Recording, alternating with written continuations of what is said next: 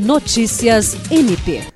Nesta segunda-feira, 18 de dezembro, o Ministério Público do Estado do Acre, por meio da Promotoria Especializada de Tutela do Direito Difuso à Segurança Pública, realizou uma reunião com representantes do Departamento Estadual de Trânsito e do Batalhão de Policiamento de Trânsito para discutir e buscar soluções para os crescentes índices de acidente no trânsito.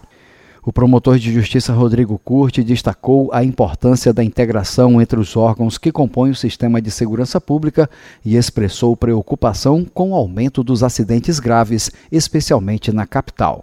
Como encaminhamento, ficou definida uma reunião com demais órgãos como o Gabinete Militar, Casa Civil do Município, Departamento de Estradas e Rodagens do Acre, Superintendência Municipal de Transporte e Trânsito, Secretaria de Justiça e Segurança Pública, DETRAN e BPTRAN, para tratar do termo de cooperação técnica entre as instituições visando a implantação de ações para estabelecer a segurança no trânsito. Jean Oliveira, para a Agência de Notícias do Ministério Público do Estado do Acre.